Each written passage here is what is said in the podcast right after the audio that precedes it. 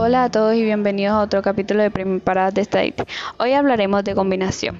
Vamos a repasar conceptos básicos de una combinación factorial.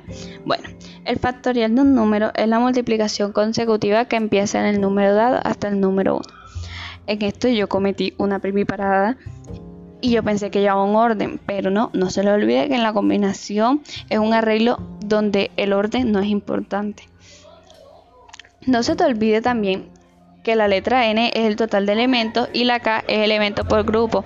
Yo cometí primiparadas aquí también porque eh, al momento de hacer la fórmula eh, confundía mucho, no la K y la N, pero sí la N. Mayormente la confundía, se me olvidaba. Este, gracias por escucharme y nos vemos en próximo capítulo. Espero que hayan aprendido de las primiparadas.